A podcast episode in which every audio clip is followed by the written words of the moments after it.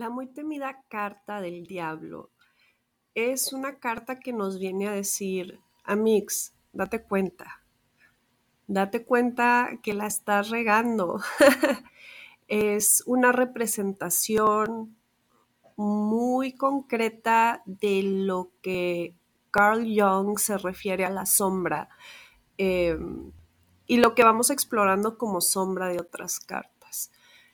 Llamamos a la sombra a todos los vicios o pensamientos intrusivos eh, que nos causan vergüenza, que nos causan eh, algún tipo de rechazo a nosotros mismos y por eso los hemos fragmentado y los hemos llevado a un lugar muy oscuro de nuestra mente el diablo viene a decirte que te estás entregando a la materialidad y a los placeres eh, de lo material, ya sea eh, acumulación de riquezas o exceso de sustancias, de comida, de cualquier tipo de exceso que esté tratando de aliviar o mitigar algún dolor emocional o algún vacío existencial.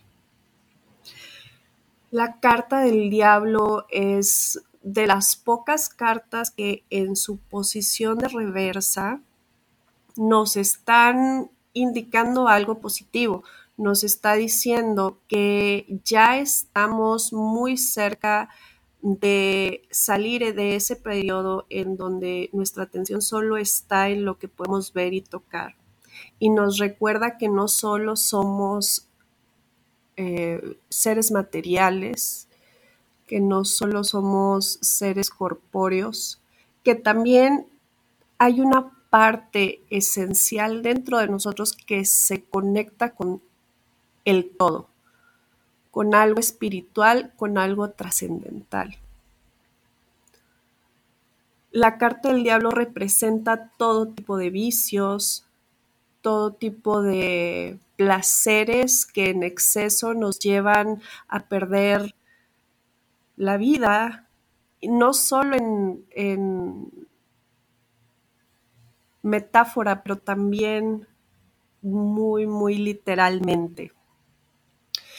Eh, la carta del diablo no es inherentemente mala, no viene a maldecir o a decirte que algo terrible va a pasar. La carta del diablo te está diciendo, oye, tu atención está yendo y estás entregándote a una vida como diría la New Age, de baja vibración.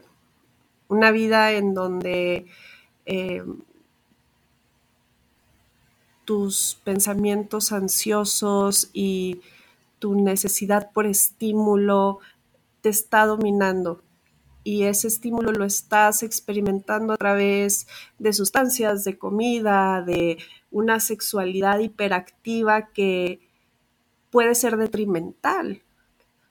No que seamos unos seres sexuales sea algo malo, pero em, está siendo usada para llenar un vacío de conexión, por ejemplo, que se puede experimentar de otras formas.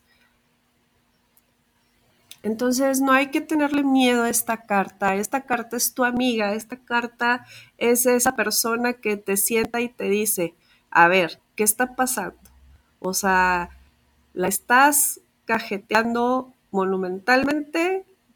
Es la carta que te dice, abre los ojos, es la carta que te dice, em, necesitas introspección, necesitas ver para adentro, necesitas examinar por qué te estás entregando y por qué estás entregando tu poder a algo externo, ¿sí? Porque no tomas ese poder y lo empleas para hacer algo mejor con tu vida, algo que realmente te gustaría hacer.